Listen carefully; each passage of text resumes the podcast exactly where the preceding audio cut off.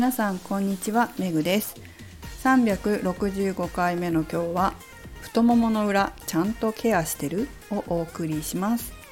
ちょうど今ですね公式 LINE を配信したところでした。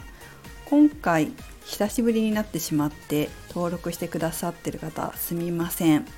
えパタパタしていたんですけどもちょっと落ち着いたので配信しました。あぜひ購読されてる方はチェックしてみてください。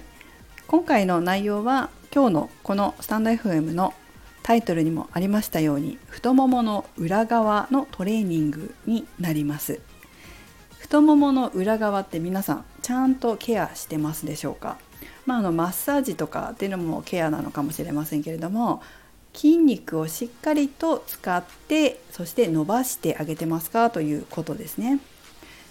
デスクワークが多い方なんかはこの太ももの裏側の筋肉って弱くなりやすいんですよ。じっとしてね使わないでいるとやっぱり筋肉って衰えていくので、まあ、弱くなりやすいんですけどかつ硬くもなりやすいんですよ。そうすると膝や腰の痛みにもつながりやすくなります。それからやはりダイエットや美脚にもちょっと影響してきますよね。筋肉が衰えてきてしまうと代謝が下がります。そうすると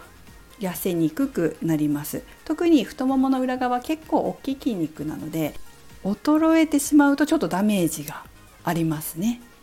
それからずっと座ってる方なんかはむくみやすくもなりますよね。さらにこう筋肉が落ちてくるとそのむくみを解消するのも筋肉筋肉のポンプ作用っていうのがありますのでそれがこう低下してくるとむくみも改善しにくくなることがあります。なのでダイエットにもこう美脚にもちょっとマイナスになってきます。今回まあこういうご時世ですからなかなか外に出れないとか在宅勤務になってるとかそういったこともあると思うので是非お仕事の合間や、えー、仕事終わった後とかですかねリラックスタイムに少しトレーニングとストレッチを取り入れてもらいたいなと思って今回は公式 LINE の方で太ももの裏側のトレーニングとストレッチをお載せさせていただきました。しかもですね全ての動画35秒もしくは37秒というちょっと短い時間にギュギュッと上手にこううまく解説を入れましたので見やすいと思います。長くないんでね。ちゃちゃっと見れると思いますので是非見てもらえたらなと思います、えー、公式 LINE 登録してないという方、まあ、そういった方はですね YouTube だったりとか、まあ、ネットとかでね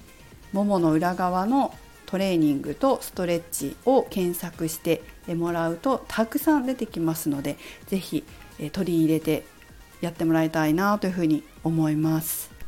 今回の動画にも載せたんですけど、まあ、いろんな他の YouTube とか見てトレーニングする時もそうなんですがももの裏側のトレーニング特に注意しなければいけないのが腰を反らないようにすることです。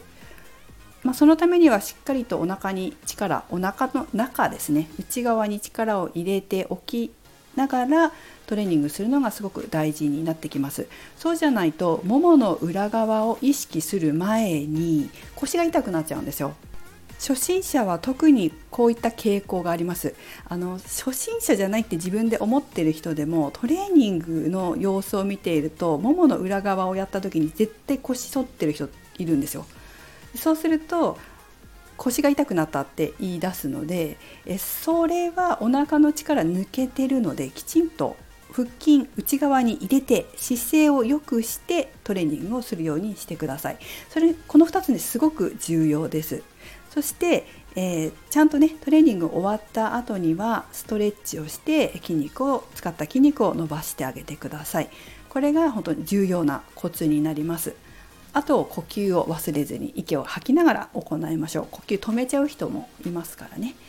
はい。是非皆様もももの裏側をちゃんとケアして、えー、美脚そして美ボディを保ってください。